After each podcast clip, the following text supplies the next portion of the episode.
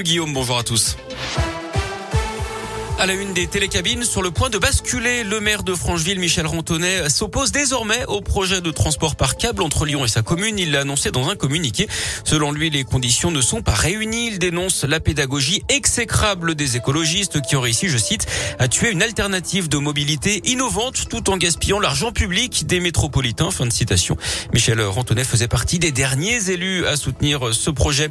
Cécile Bourgeon, placée sous le statut de témoin assisté dans l'affaire des violences sur son autre fille, la petite sœur de Fiona. C'était en 2013. La fillette avait alors un an et demi. C'était lorsque Cécile Bourgeon et Berkane Maclouf avaient été euh, interpellés à Perpignan après leur fuite de Clermont-Ferrand. D'après la montagne, l'Institut médico-légal des Pyrénées-Orientales avait alors constaté des hématomes au niveau de l'oreille. Je rappelle que Cécile Bourgeon purge actuellement une peine de 20 ans de réclusion criminelle, reconnue coupable de coups mortels sur sa fille Fiona et dont le corps n'a jamais été retrouvé. La suite du procès Le Landais aux assises de l'Isère. Hier, les experts de la gendarmerie sont revenus en détail sur cette nuit du 27 août 2017 au cours de laquelle Maëlys avait été enlevée.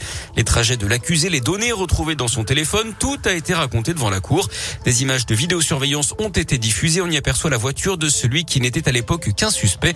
Ce vendredi, les premiers témoins vont être entendus dans l'affaire des agressions sexuelles commises par l'accusé sur deux de ses petites cousines. Il s'était retranché chez lui avec une hachette avant d'attaquer des policiers. C'était le 7 janvier dernier à Saint-Denis-les-Bourgs dans l'Ain. Cet homme de 73 ans a été placé en garde à vue après avoir été interné dans un établissement spécialisé d'après le progrès.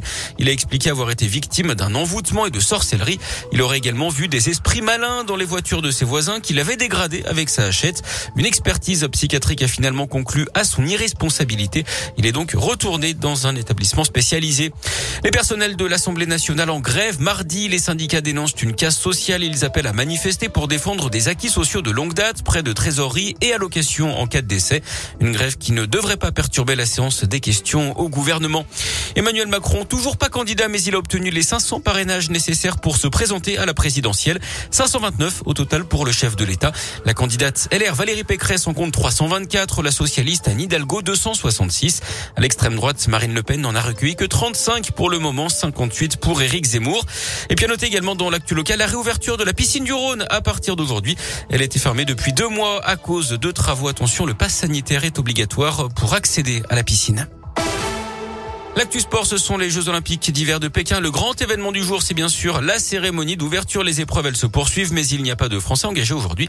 Hier, je vous rappelle les qualifications pour la finale du ski de boss de la championne olympique en titre, Perrine Lafont et de Benjamin Cavet. Les épreuves auront lieu ce week-end. En foot, la qualification de l'Égypte pour la finale de la Coupe d'Afrique des Nations. Les Pharaons ont battu le Cameroun hier au tir au but. Et puis de la Ligue 1 ce soir, début de la 23e journée. Marseille-Angers, demain, saint Le sera à Monaco à 21h.